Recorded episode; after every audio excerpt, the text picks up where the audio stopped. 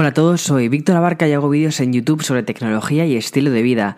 Y hoy este episodio del podcast lo ha patrocinado Clean My Mac. Es el primer patrocinador que tengo y la verdad es que estoy muy muy muy contento y además estoy muy contento de que sean ellos porque es un software que llevo utilizando desde hace pues un montón de años. Creo que mm, la primera vez que me lo compré fue en la versión 2 de Clean My Mac. Estaba de hecho en la universidad y desde entonces hasta ahora. O sea que sean ellos quienes patrocinen este programa me, me encanta y bueno, para los que no sepáis eh, qué hace Clean Mac, básicamente lo que hace es limpiar el ordenador de todos esos archivos que llevamos muchísimo tiempo sin utilizar o incluso archivos basura que a veces se acumulan por el propio uso y al final hacen que se quede muchísimo más libre el Mac de espacio. De hecho, limpia bastante bien y no lo digo porque lo hayan patrocinado de verdad, sino porque de verdad que me gusta un montón el software y, y también hace esto que al final vaya más rápido. Yo siempre pienso que este tipo de software son los tipos, los típicos programas que al final terminan pagándose solos, porque aunque la licencia te cuesta un dinero, em, luego, o sea, también el espacio que tú compras del ordenador también cuesta, el disco duro que compras también cuesta bastante. Entonces al final cada giga que vas liberando, como que es dinero que al final se reinvierte, ¿no? O sea, no me parece, o sea, por eso siempre digo que este es un tipo de software que se termina pagando solo. En fin, que muchísimas gracias de verdad a Cream Mac por haber patrocinado este programa y empezamos ya. La verdad es que estoy, pues eso, muy contento. Bien, primer patrocinador, primer sponsor. eso está genial. Bueno, el programa de hoy, el podcast de, de, hoy, va a ser bastante, yo creo que bastante interesante, sobre todo para las personas a las que les guste mucho el mundo de Apple, porque estamos a nada, pero a nada de saber qué es lo que Apple nos va a anunciar el día 12 en la conferencia, en su gran conferencia de septiembre. Y bien, creo que ya sabéis muchos de vosotros que yo voy a cubrir el evento, voy a ir allí, me han invitado y estoy, estoy la verdad que súper nervioso y como que no quepo en mí mismo, ¿no? Eh, como, como diría mi madre, estás, estás que no cabes en ti mismo. Pues así, así estoy. Tengo unas ganas ya de volar para allá, de volar para California y ver mm, con mis propios ojos todo aquello y contároslo, contároslo en el, en el blog mm, pues cómo se vive un evento de, de, este tipo y un poco cómo es el backstage, cómo es el sitio donde lo van a hacer, cómo es el, el Apple Park. Vamos, todas esas cosas que, mm, que, bueno, pues que quizás cuando estás viendo una de estas presentaciones, o al menos yo desde mi perspectiva, que yo nunca, o sea, nunca he ido a esto, ¿vale?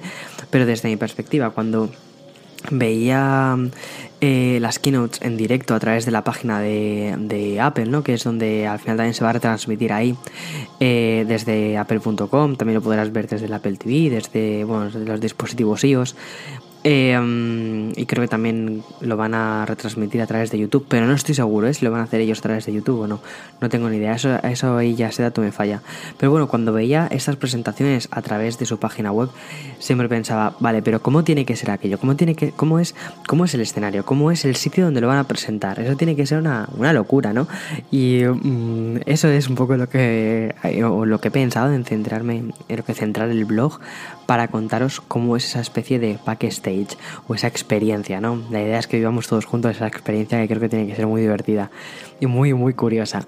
Y bien, estoy Mm, pues eso, también un poco como diciendo, Dios mío, a ver qué se va a presentar, qué ganas tengo de saber qué es lo que se va a presentar, porque llevamos un montón de meses de muchísimos rumores, pero durante esta última semana como que ya se están mostrando un montón de cosas, están apareciendo un montón de imágenes por ahí por la web, de especulaciones, de cosas que yo creo que sí que pueden ser más o menos reales y cosas que yo creo que no van a ser ciertas, sobre todo pensando un poco en la trayectoria que tiene Apple en la, a la hora de de crear productos. En fin, y es un poco lo que quería contaros en este, en este podcast. Vamos, va a ser un podcast de, meter hype a saco, como diría por ahí en internet.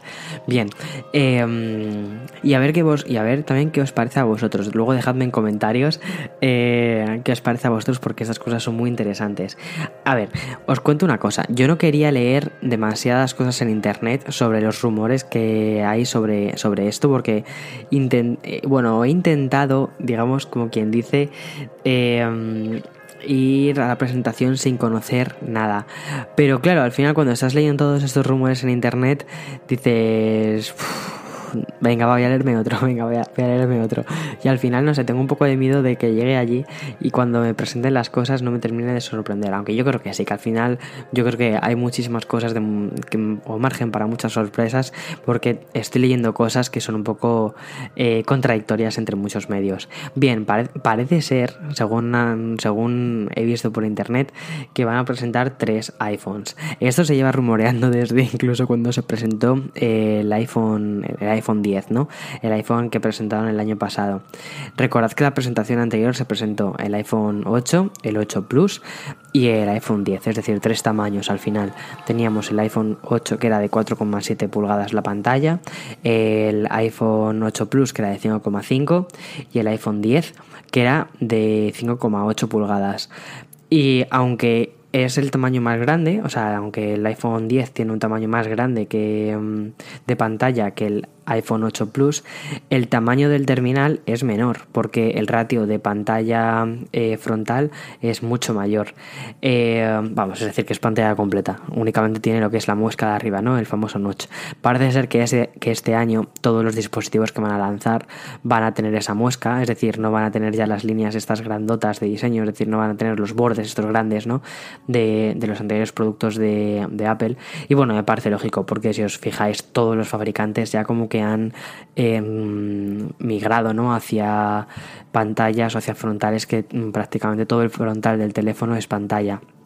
Y parece ser que los que también van a sacar tres tamaños, lo cual me parece lógico teniendo un poco en cuenta eh, lo que sucedió el año pasado, que sacarán tres tamaños eh, y uno de ellos será, bueno, dos, dos de ellos, dos teléfonos tendrán una pantalla OLED y otro tendrá una pantalla LCD. LCD es la tecnología que se utiliza en el iPhone 7, en el 8, en el 6S, vamos, a que se ha venido utilizando hasta ahora, hasta que llegamos al iPhone 10. Y la tecnología OLED es la que se ha utilizado en el iPhone 10. Bien, y dicen que este año los nombres van a ser iPhone 10S y 10S. Hay gente que dice 10S Plus, 10S Max, 10S lo que sea. Pero bueno, que va a haber dos tamaños con pantalla OLED.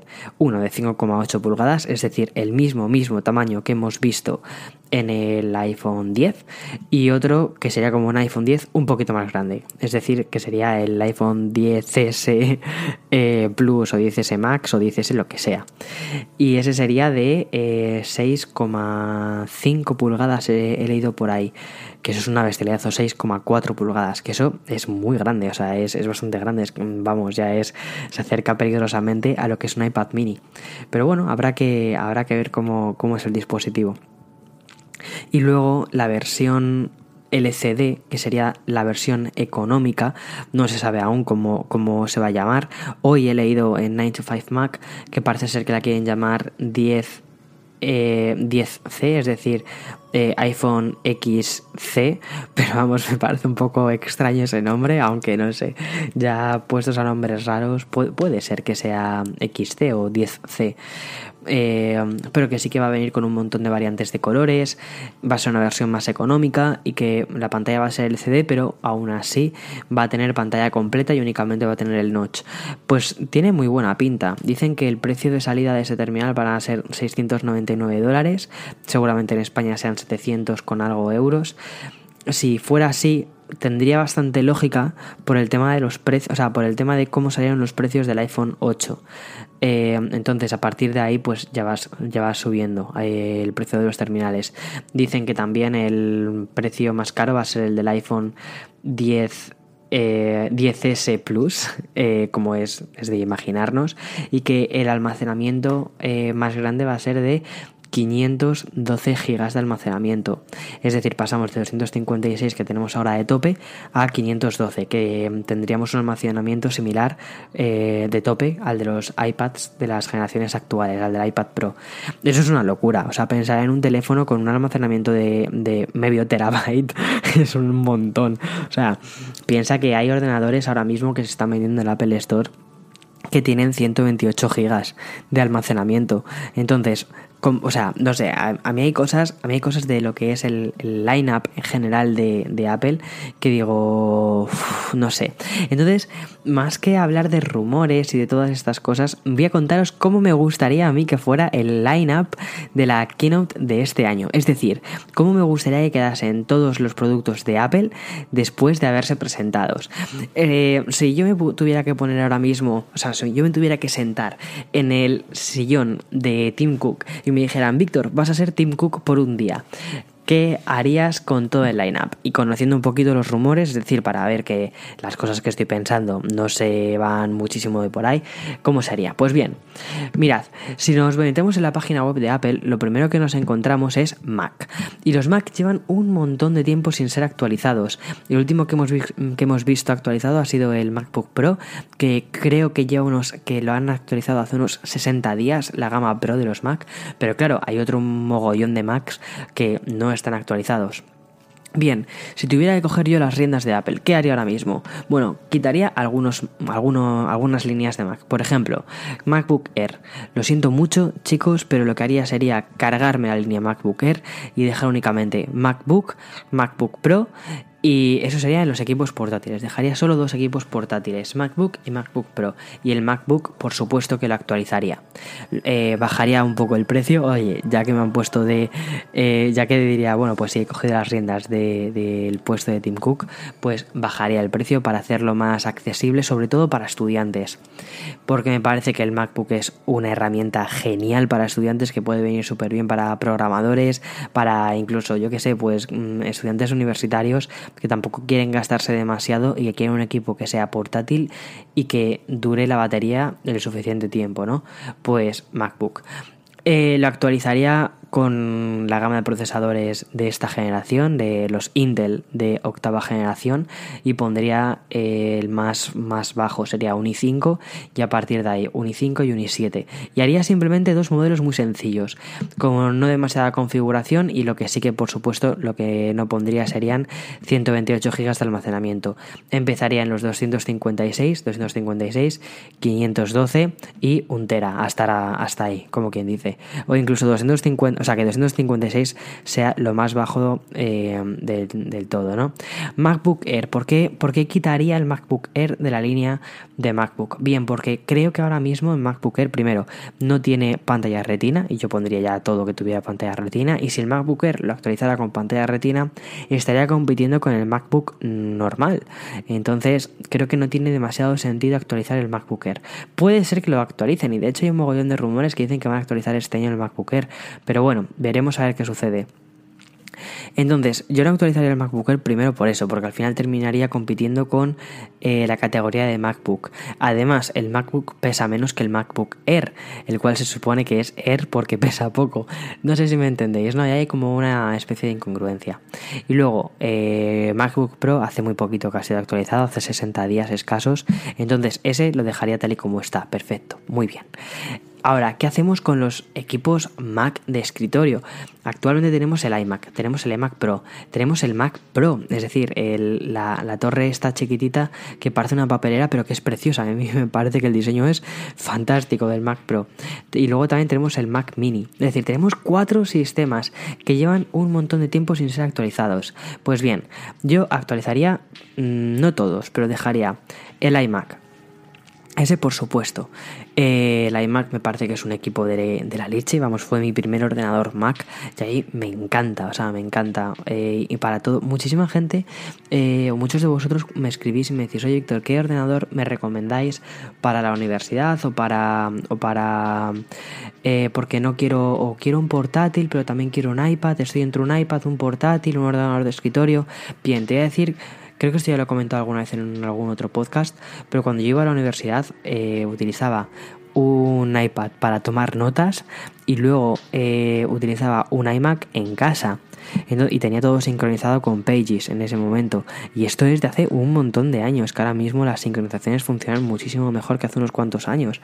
Y yo quizás sería la alternativa que yo tendría, un iMac para casa y un iPad para la universidad. Aunque entiendo que hay muchas personas que dicen, mira, yo no quiero un iPad, yo únicamente quiero un Mac, pues entonces en ese caso un MacBook. Eh, al menos es un poco lo que yo haría. Pero bueno, Eh, iMac los dejaría, por supuesto, eso sí, los actualizaría con componentes de la generación actual. Eh, el iMac Pro, eh, no sé, es que mm, os voy a ser muy sinceros.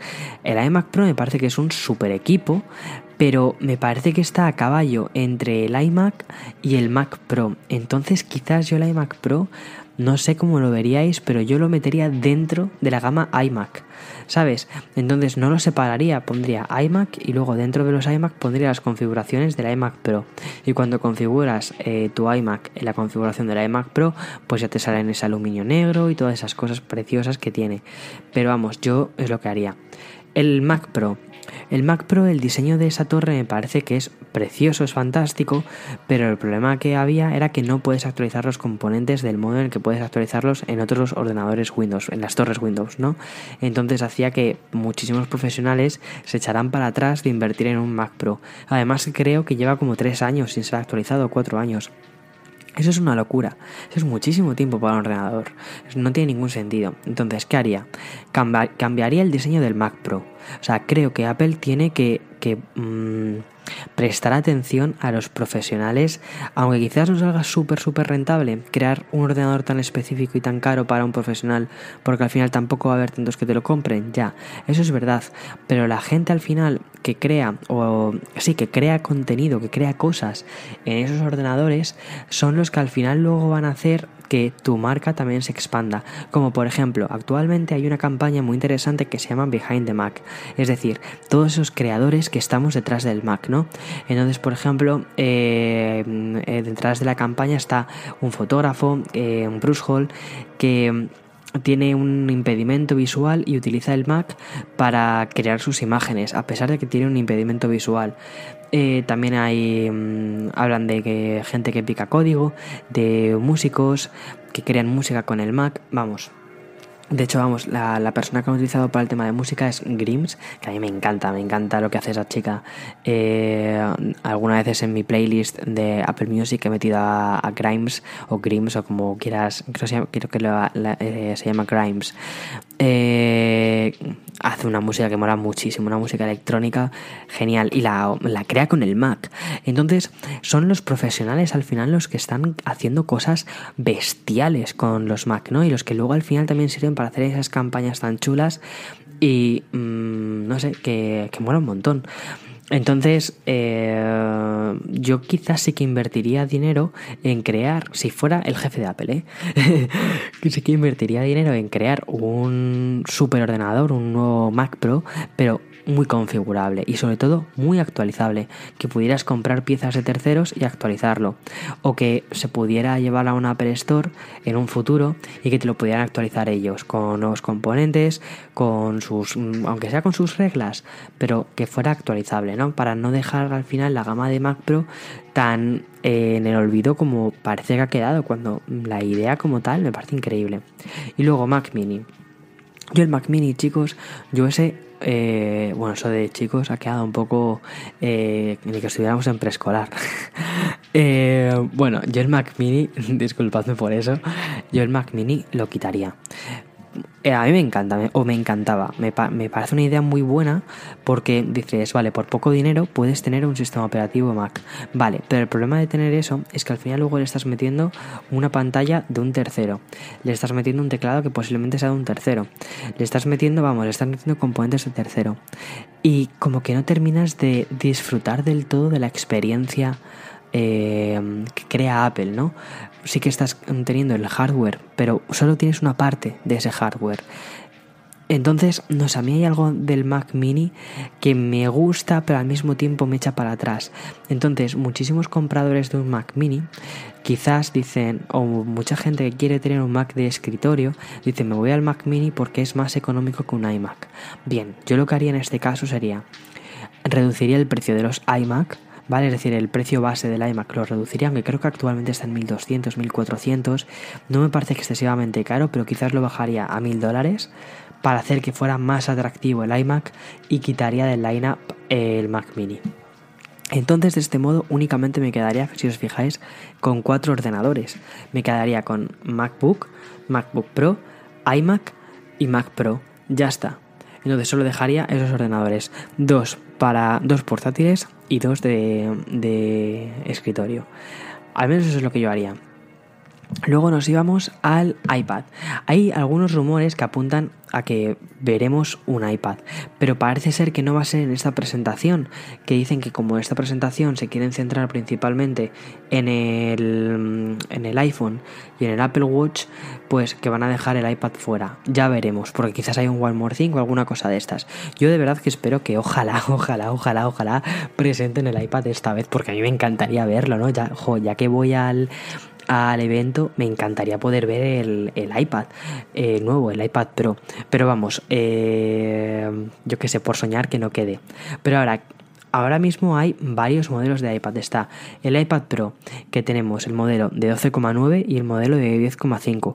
Parece ser que lo que van a hacer va a ser actualizar el modelo del iPad Pro y que va a pasar el de 10,5 a tener un tamaño de pantalla de 11 pulgadas. Y lo que harán será reducir los biseles, es decir, los bordes, y hacer que el ratio entre frontal y pantalla sea mayor. Veremos a ver qué sucede. Eh, eso es un rumor que lleva mm, recorriendo Internet desde hace bastante tiempo, pero luego Em, a ver cómo se traduce eso a la, realidad, porque una cosa que se va a hacer muy bien Apple es diseño de producto y cuando haces unos biseles muy pequeños en un iPad, que es un dispositivo que está pensado para ser sujetado con los dedos, no como un iPhone, que un iPhone lo coges al final desde atrás, sino eh, las tabletas las estás cogiendo en los laterales, si dejas unos biseles muy muy pequeños, al final vas a estar tocando constantemente la pantalla, ¿no? Y entonces puede no resultar del todo cómodo. Pero bueno, veamos a ver qué sucede. Bien, ahora, eh, como, como CEO de, Apple, eh, esto, esto sería súper divertido. Eh, ¿Qué haría con, con el line-up ¿no? de, de, productos iPad? Ya sabéis que a mí es un producto que me, me, alucina. O sea, lo he sacado partido o sea, cuando sacaron por primera vez el, iPad, recuerdo cuando Steve Jobs alzó eh, el iPad por encima de él como si fuera casi una tabla, la, tabla rasa. Eh, pues, los 12 mandamientos, ¿no? Eh, cuando alzó el iPad por encima de él, dije, wow, eso es una pasada. O sea, me pareció increíble. Dije, es que coge un montón de conceptos del iPhone, lo alarga, lo hace una pantalla más grande y al final lo va a hacer súper útil para un montón de gente. Ese primer iPad no pude comprármelo porque estaba, bueno, yo era estudiante y mm, temas económicos eh, no podía comprarlo, pero ahorré para comprarme la segunda versión, el iPad 2. Y el iPad 2 ha sido mi compañero durante un montón de tiempo. Después pasé a un iPad mini 2, después del iPad mini 2 a un iPad Air 2 y después al iPad Pro y al iPad Pro nuevo eh, o nuevo hasta, hasta el año pasado. Eh, así ha sido un poco mi flujo con el tema de los iPads. Vamos, que me encanta, que es un producto que llevo utilizando desde hace un montón de años y yo le saco mucho, muchísimo provecho. Eh, bien, entonces, ¿Cómo dejaría el tema de los iPads? Creo, sinceramente, que está muy bien pensado como están ahora mismo los iPads. Tener tres modelos de iPad. Es decir, un iPad Pro dirigido más a labores más, más profesionales o un poco más... Es decir, tienes un iPad más caro, pero que tiene unos componentes muy superiores y que al final lo que estás haciendo es abrir eh, puertas a los modelos más económicos en los siguientes años. Es como la avanzadilla, ¿no? Es como el, digamos, la joya de la corona, el iPad Pro. Y ese, vamos, yo lo dejaría tal y como está. Bueno, lo dejaría tal y como está, lo, lo actualizaría un poquito. Es decir, quizás pondría que la pantalla fuera más grande o cosas de ese tipo. Pero yo os voy a ser muy sinceros, a mí el iPad Pro me encanta. O sea, aquí cualquier cosa que nos tengan que presentar, cualquier mejora que nos tengan que hacer, para mí va a ser una mejora de algo que me parece que ya está muy bien. No sé si me explico. Entonces eh, iPad Pro sí, lo seguiría dejando. Pero curiosamente, hay dos tamaños de pantalla. Tienes el tamaño de pantalla de 12,9 y el, y el tamaño de pantalla de 10,5 que parece que subirá a 11 pulgadas. Bien, con esto lo que sí que haría sería quitar el de 12,9 pulgadas porque creo que compite directamente con la gama Mac y no me parece que iPad tenga que competir tanto con la gama Mac o en caso de que lo dejara, si, vamos a competir, vamos a competir de verdad.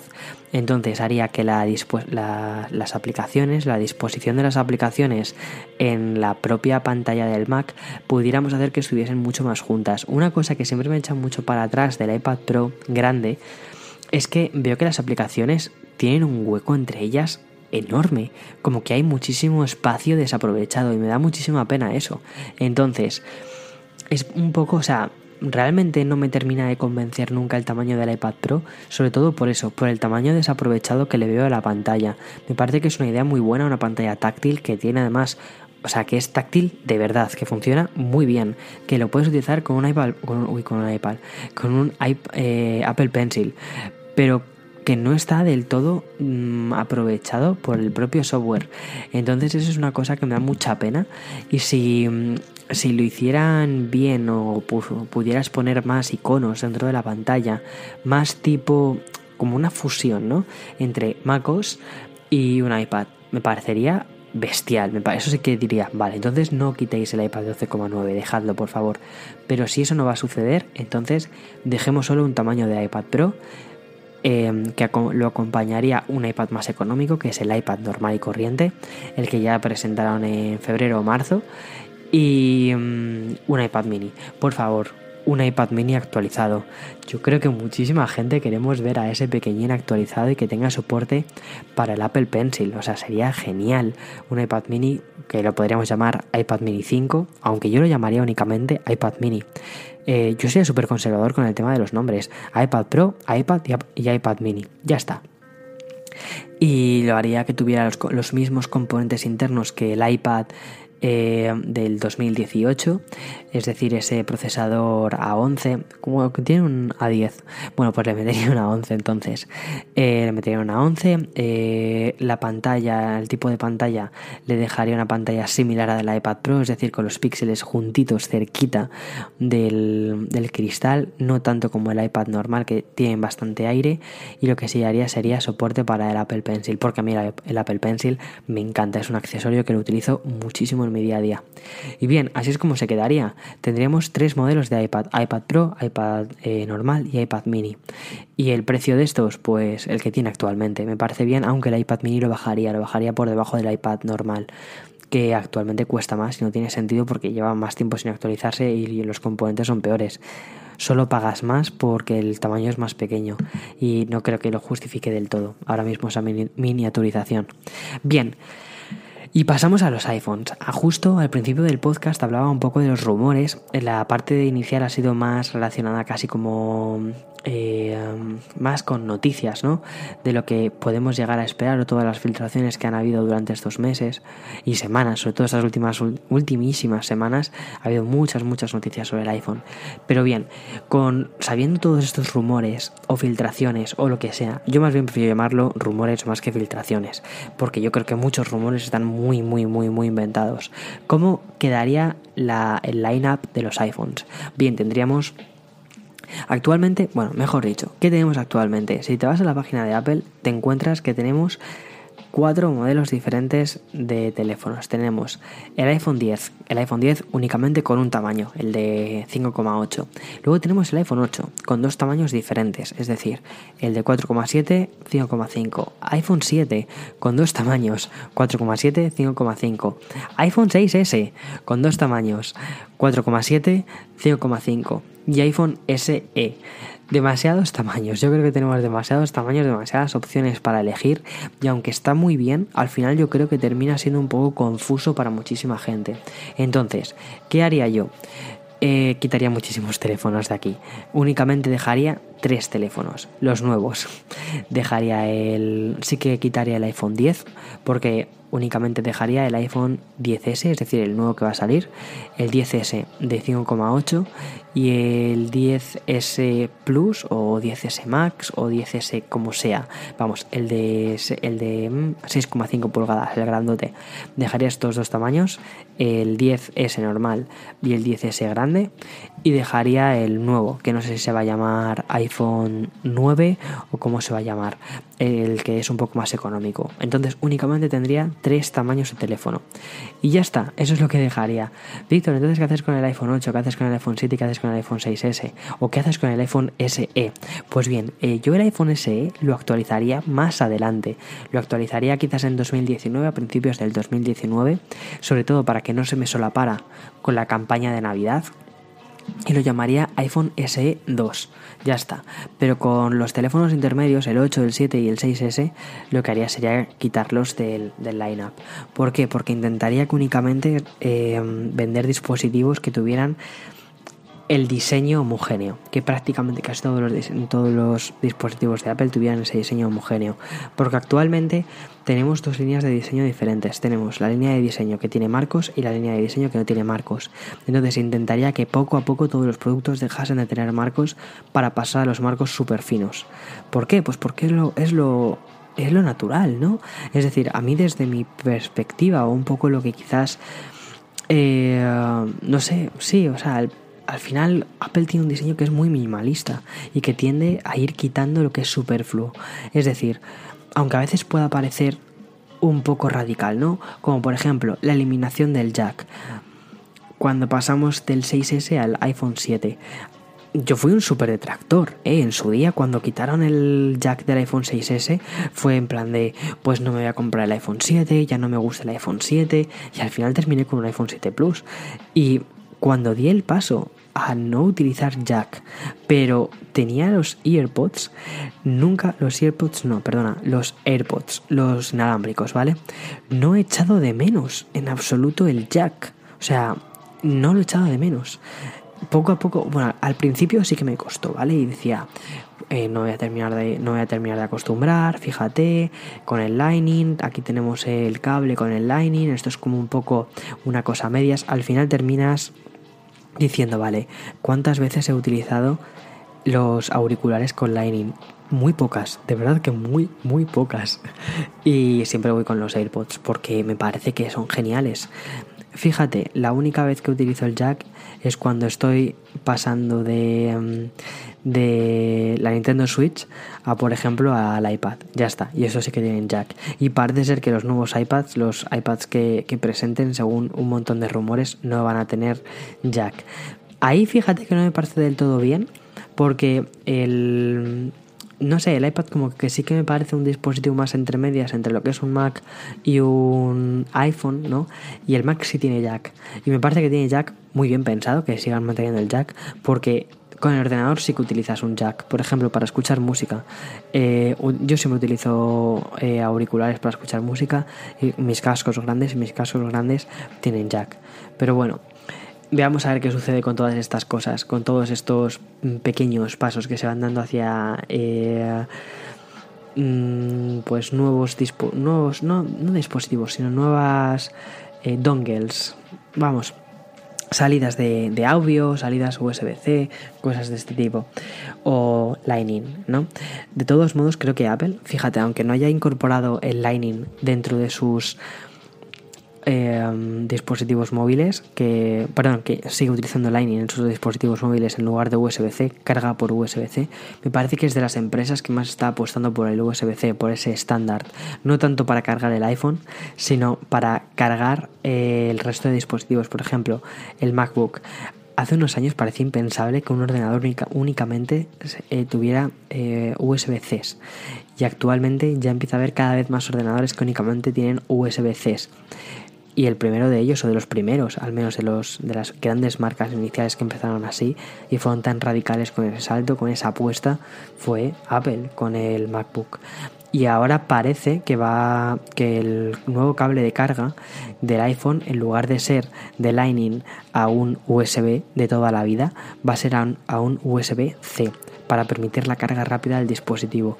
Oye, si eso fuera cierto, chapó, me encantaría que fuera así, ojalá. Bien, entonces, recapitulamos. ¿Cómo hemos dejado la gama iPhone? la hemos dejado con un iPhone 10S, eh, con un iPhone 10S Plus. ¿Lo llamamos Plus? ¿Queréis Plus? ¿O lo llamamos iPhone grande? con el iPhone grande. Y con un iPhone 9. iPhone 9 o un iPhone XC, como lo quieran llamar, de verdad. Pero ya sabéis, es decir, el, el iPhone con pantalla LCD un poquito más económico. Sobre todo, pues para que sea un iPhone de entrada. Quitaría el resto de teléfonos, el 8, el 7, el 6S y el SE, los retiraría y únicamente dejaría, o sea, perdonad, y más adelante relanzaría el SE como un iPhone SE 2. Al menos eso es lo que yo haría. Bien, siguiente pestañita. Apple Watch. ¿Qué hacemos con los Apple Watch? Yo el Apple Watch lo llamaría únicamente Apple Watch. Ya está. Y sí que parece que todos los rumores apuntan a un rediseño radical del rediseño radical. ¡Wow, Víctor! Eh, de los nuevos Apple Watch. Entonces lo llamaría, bueno, sí, parece ser que va a ser el Apple Watch Series 4. 9 em, to 5 Mac hace unas semanas filtró un diseño donde es más finito y la pantalla va a ser más grande, aunque la, es decir, el frontal va a ser el mismo, eh, muy similar al de 38 milímetros y el de 42 milímetros, pero la pantalla, es decir, lo que nosotros vamos a ver, la visualización, va a ser más grande, va a tener muchísimos menos marcos, va a estar mucho más aprovechado. Ojalá, me encantaría que fuera así, que fuera cierto, y únicamente lo llamaría Apple Watch. Quitaría de la venta el Apple Watch Series 3, quitaría de la, venta el Apple Watch Series 1, aunque parece ser que el Apple Watch Series 1 ha sido uno de los Apple Watch más vendidos porque, porque es más barato, ya está. Entonces, eh, no sé, mm, yo únicamente dejaría el Apple Watch Series 4, el nuevo diseño y, y punto. Actualmente tienes el Apple Watch Series 3, el Apple Watch Nike Plus, que es el mismo que el Apple Watch Series 3, lo que pasa que tiene las banditas. Apple Watch Hermes, que también tiene las correas de Hermes. El Apple Watch Edition, oh Dios mío, ese es precioso. Es de cerámica, pero es muy caro. Eh, y el Apple Watch Series 1. Pues bien, quitaría todo este lineup dentro de Apple Watch, Hermes y Nike Plus. Sí que los tendría, pero los tendría como, o sea, los tendría dentro de Apple Watch normal. Entonces tú llegarías y dirías, vale, quiero un Apple Watch, vale, ¿qué correa quieres? ¿Quieres las de Nike? ¿O quieres las de Hermes? O bueno, la caja sí que sería diferente si quieres una caja de cerámica. Quiero la caja de cerámica que es la del Apple Watch Edition. Vale, pues ya está. Y quizás no sé si volvería a poner a la venta el Apple Watch Series 2. Más que nada como un Apple Watch más económico. O incluso quizás podría vender o podríamos crear un Apple Watch Series Lite que fuera más económico. Yo qué sé, por, soñar que no quede, ¿no? Pues para que más gente pueda tener acceso a este, a este accesorio. Em, no he probado Watch OS 5 porque para poder probar Watch OS 5 necesitas tener las betas de desarrollador, una cuenta de desarrollador. Yo no tengo una cuenta de desarrollador, yo he estado con las betas públicas, pero eh, todo el mundo con el que he hablado que sí que ha probado Watch OS 5 me han dicho que es una locura, que vamos, que lleva al Apple Watch al siguiente nivel. Tengo unas ganas bestiales de probar Watch OS 5 porque yo uso mucho, mucho, mucho el Apple Watch. Lo utilizo muchísimo en mi día a día. Eh, para ver las notificaciones, para las típicas cosas que harías con un reloj súper avanzado, más allá de controlar el tiempo, de venga, pon un cronómetro, venga, cuenta atrás, cosas de ese tipo. Lo utilizo todo con comandos de voz y así la tengo súper integrada dentro del Apple Watch. Fijaos cómo son las cosas, que toda la domótica de casa que tengo, que ya os enseñaré en un house tour, siempre que la quiero controlar, de forma natural me sale controlarla con el Apple Watch. ¿Por qué? Porque a mí de forma natural me sale hablar con Siri con el Apple Watch. No me preguntéis por qué, pero mm, me sale así. Bien, eh, Apple Watch. Solo dejaría uno, un modelo, el nuevo modelo que vayan a presentar, llámalo Serie 4 o Series lo que sea, pero solo dejaría eso, Apple Watch. Después, Apple TV. Ahora, lo que yo haría con esto. Apple está empezando a sacar muchos productos relacionados con temas de casa, ya sea el TV, ya sea el HomePod, ya sea incluso, pues, no Apple Music, pero quizás lo que sí que haría sería aunar todo esto y haría un Apple Home, una pestaña de Apple Home, una categoría nueva que se llama así Apple Home, donde intentaría promocionar más HomeKit porque funciona muy bien. Mucha gente piensa que Siri no es tan inteligente como Google Home o como... Eh, Alexa, pero fijaos una cosa, tengo, yo tengo eh, Google Home y tengo. Probé durante un tiempo Alexa y lo, lo quité de casa. eh, porque hubo unas cuantas respuestas que no me terminé de. Creo que esto ya lo conté en un podcast. Hubo una serie de cosas que no me terminaron de gustar con el tema de la privacidad y expulsé a Alexa de casa. Y me quedé al final con Google Home y con Siri. Bien, mucha gente tiene la eh, idea de que Google Home es mucho más inteligente que, Siri. Pues muchas preguntas que le hago básicas de control de la casa a Siri las entiende mucho mejor que Google Home. Tipo, abre las cortinas, cierra las cortinas, eh, enciende las luces de tal sitio, eh, baja, reduce las luces en un 70%, o buenas noches, y ya hace sus comandos ella sola. Lo implementa mucho mejor Siri y me entiende muchas más veces Siri que Google Home. Google Home también lo hace, pero tengo que pensar en los comandos que le tengo que decir. No sé si me explico. Cuando hablo con Siri, la sensación que tengo, sobre todo para el control del hogar, es más como si le hablase a un humano, a un asistente, ¿vale? Y hago comandos más de humano. Eh, cuando, por ejemplo, abrir y cerrar las cortinas, funciona así, abre y cierra las cortinas. Sin embargo, con, con Google Home tengo que decir apaga o enciende las cortinas. ¿Por qué? Porque lo entiende como un interruptor. Entonces mi cabeza tiene que pensar primero, vale, vas a hablar con un robot y el robot entiende las cosas de este modo. Entonces yo me tengo que adecuar a la forma en la que este robot tiene, este robot, esta inteligencia artificial, ¿vale? Esta inteligencia artificial tiene para entenderme. En lugar de pensar, vale, esta inteligencia artificial se va a adecuar a cómo hablo yo. Es diferente, ¿verdad? O sea, la aproximación es diferente, en la que el ser humano tiene que aproximarse a la tecnología o la tecnología tiene que aproximarse al ser humano, para que el ser humano pueda actuar como un humano y no como un robot. ¡Wow! Eh, el trabalenguas que acabo de hacer es bestial, por favor, like por esto. en fin. Y no sé, quizás, quizás metería en una pestaña todo lo que es Apple Home o algo así. Y metería eh, TV.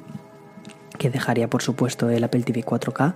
El Apple TV de 1080 eh, lo quitaría, el Apple TV normal, digamos. Lo quitaría, únicamente vendería ya el Apple TV 4K.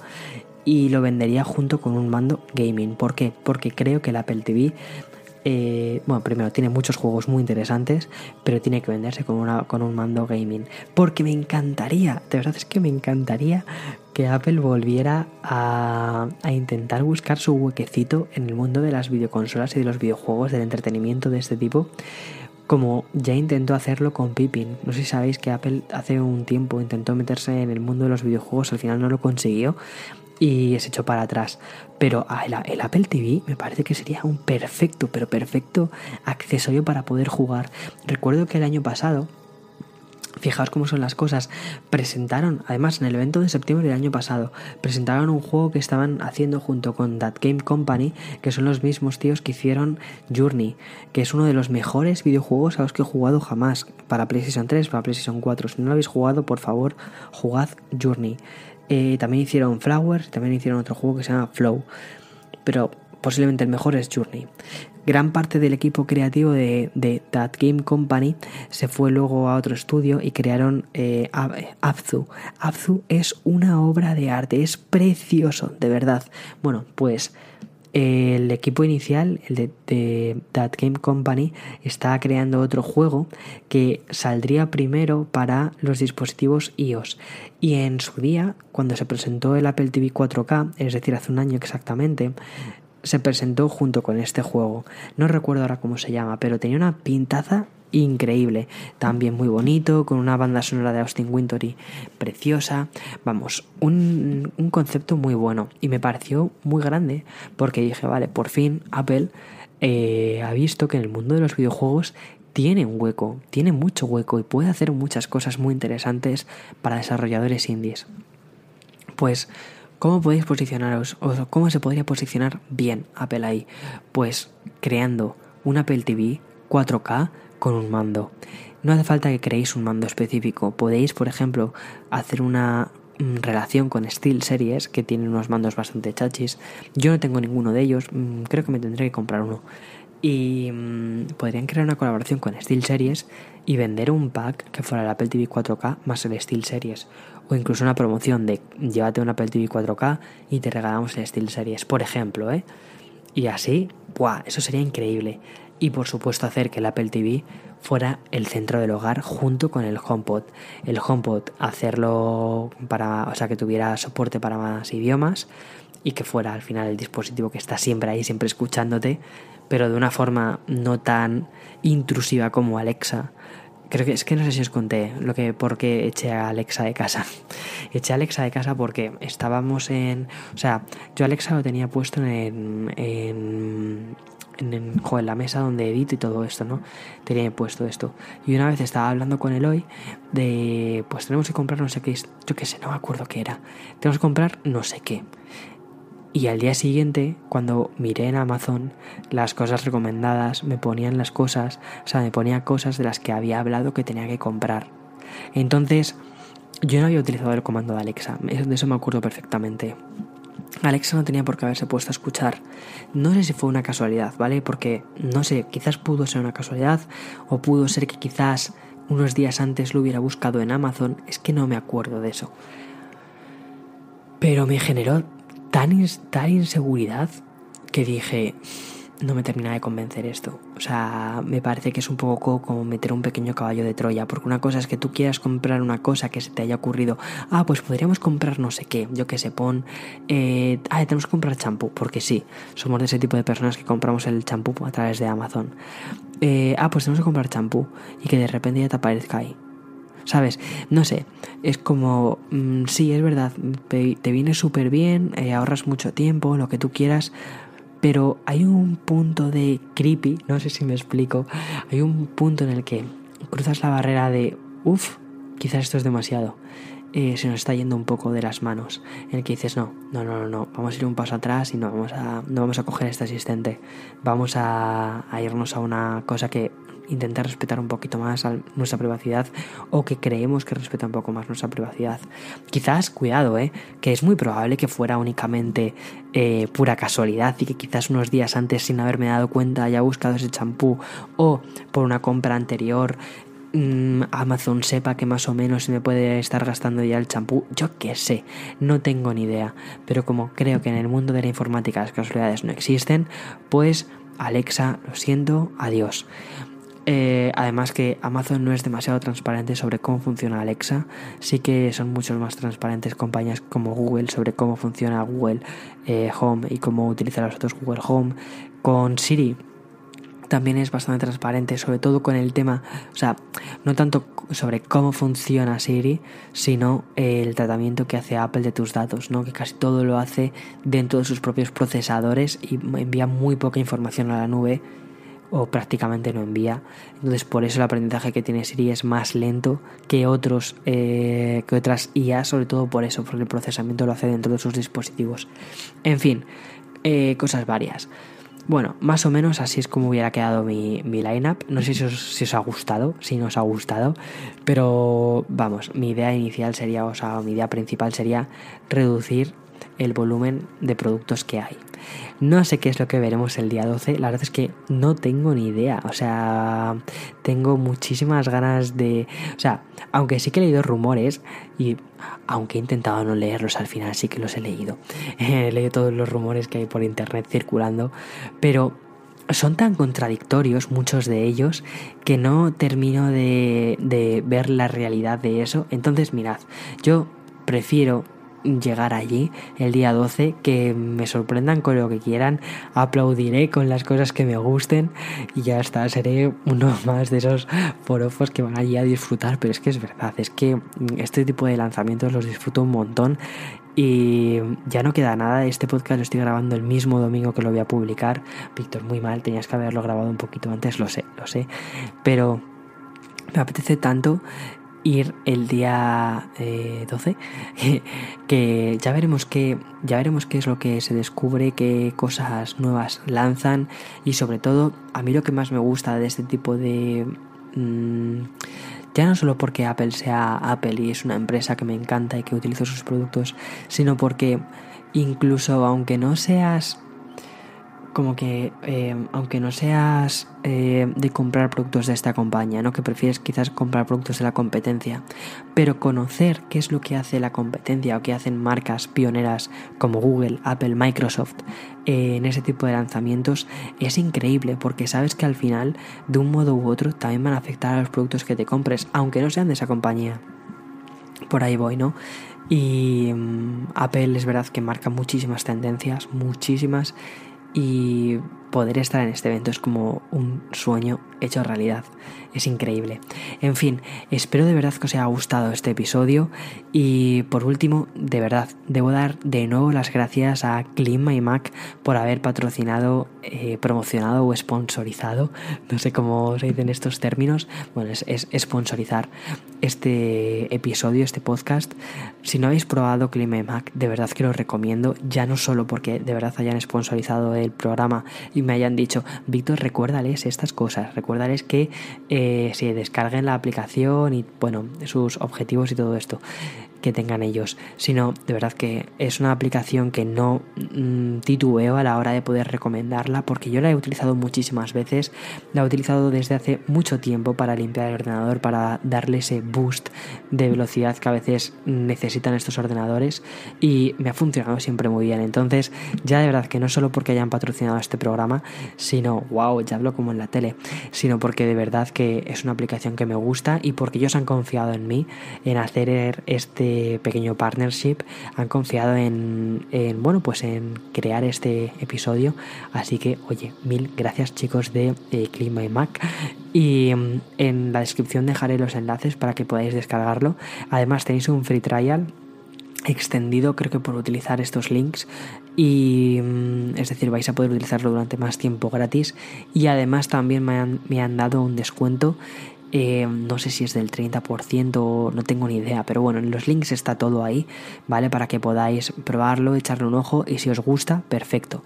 Otra cosa, eh, esta semana voy a lanzar, antes de, antes de mm, toda la locura de la keynote todo esto, eh, mañana, pasado, no sé muy bien cuándo, voy a lanzar un vídeo que llevo tiempo preparando que son sobre aplicaciones que recomiendo para estudiantes. En este vídeo no voy a meter la de Clean My Mac porque ya lo hice en un vídeo anterior eh, sobre las mejores aplicaciones para Mac. Eh, es un vídeo complementario, este está sobre todo muy enfocado a estudiantes, pero de verdad, independientemente de que no lo veáis ahí, lo sigo recomendando. Bueno, ala, ya os dejo de molestar. Que muchísimas gracias por haber escuchado este podcast, que nos vemos en el siguiente podcast. El siguiente podcast será justo después de toda la locura de la keynote y podremos hablar mucho más, de una forma mucho más distendida, con ese café de por medio y mm, tranquilamente y a gusto. Y nada, deseadme suerte, por favor. Estoy un poco nervioso. Deseadme suerte, que todo salga bien y que paséis una estupenda semana. Nos vemos, nos leemos, nos escuchamos en internet. Y nada, hasta otra y chao, chao, chao.